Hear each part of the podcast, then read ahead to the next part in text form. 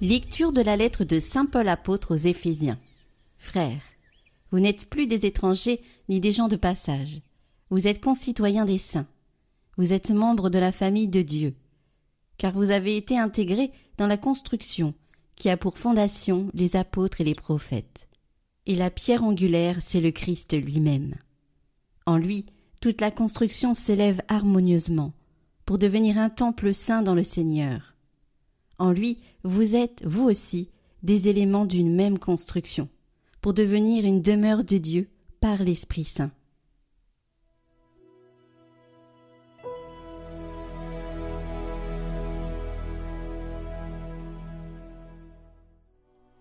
Allez dans le monde entier proclamer l'Évangile.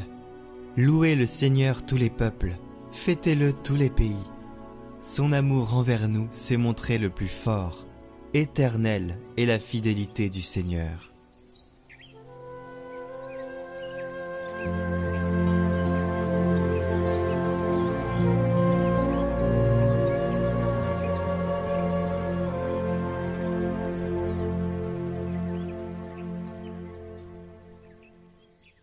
Évangile de Jésus-Christ selon Saint Jean.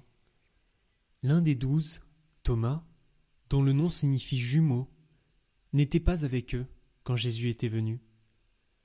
Les autres disciples lui disaient Nous avons vu le Seigneur.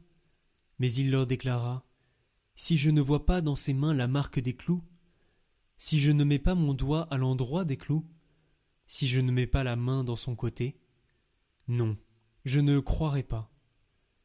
Huit jours plus tard, les disciples se trouvaient de nouveau dans la maison, et Thomas était avec eux. Jésus vient, alors que les portes étaient verrouillées, et il était là, au milieu d'eux. Il dit La paix soit avec vous. Puis il dit à Thomas Avance ton doigt ici, et vois mes mains. Avance ta main, et mets-la dans mon côté. Cesse d'être incrédule, sois croyant. Thomas lui dit alors mon Seigneur et mon Dieu. Jésus lui dit, Parce que tu m'as vu, tu crois. Heureux ceux qui croient sans avoir vu.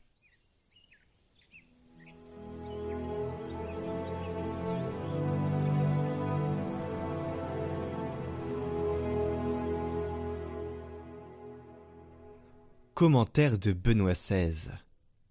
Très célèbre et même proverbiale est la scène de Thomas, incrédule, qui eut lieu huit jours après Pâques, dans un premier temps.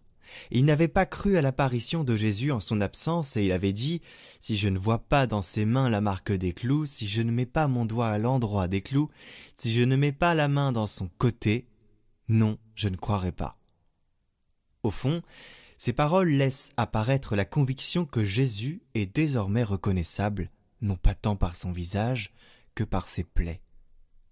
Thomas considère que les signes caractéristiques de l'identité de Jésus sont à présent surtout les plaies dans lesquelles se révèle à quel point il nous a aimés. En cela, l'apôtre ne se trompe pas.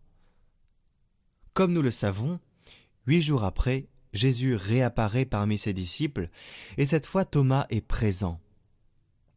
Et Jésus l'interpelle. Avance ton doigt ici et vois mes mains avance ta main et mets-la dans mon côté. Cesse d'être incrédule, sois croyant. Thomas réagit avec la plus splendide profession de foi de tout le Nouveau Testament. Mon Seigneur et mon Dieu. À ce propos, saint Augustin commente Thomas voyait et touchait l'homme, mais il confessait sa foi en Dieu qu'il ne voyait ni ne touchait.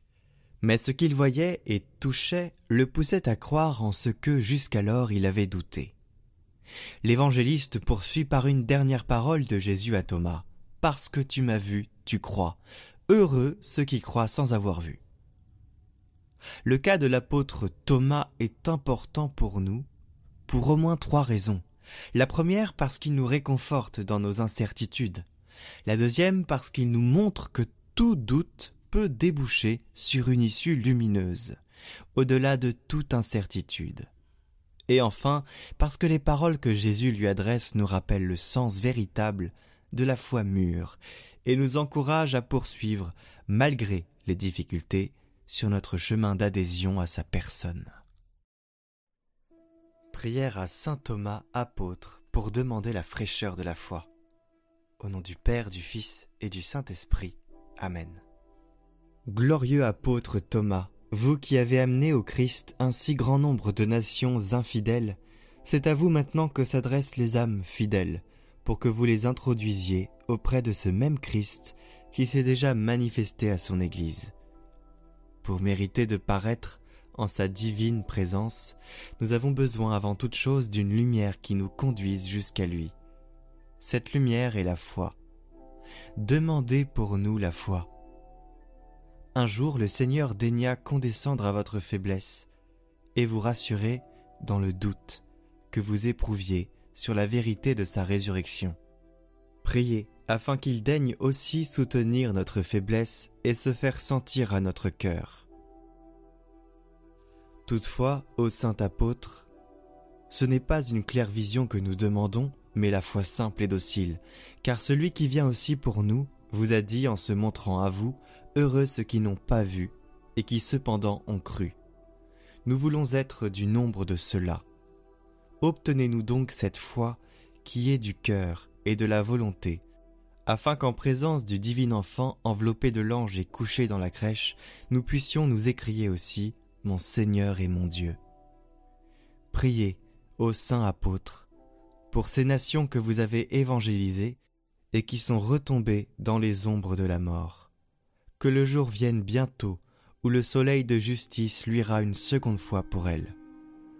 Bénissez les efforts des hommes apostoliques qui consacrent leur sueur et leur sang à l'œuvre des missions obtenez que les jours de ténèbres soient abrégés et que les régions arrosées de votre sang voient enfin commencer le règne du Dieu que vous leur avez annoncé et que nous attendons.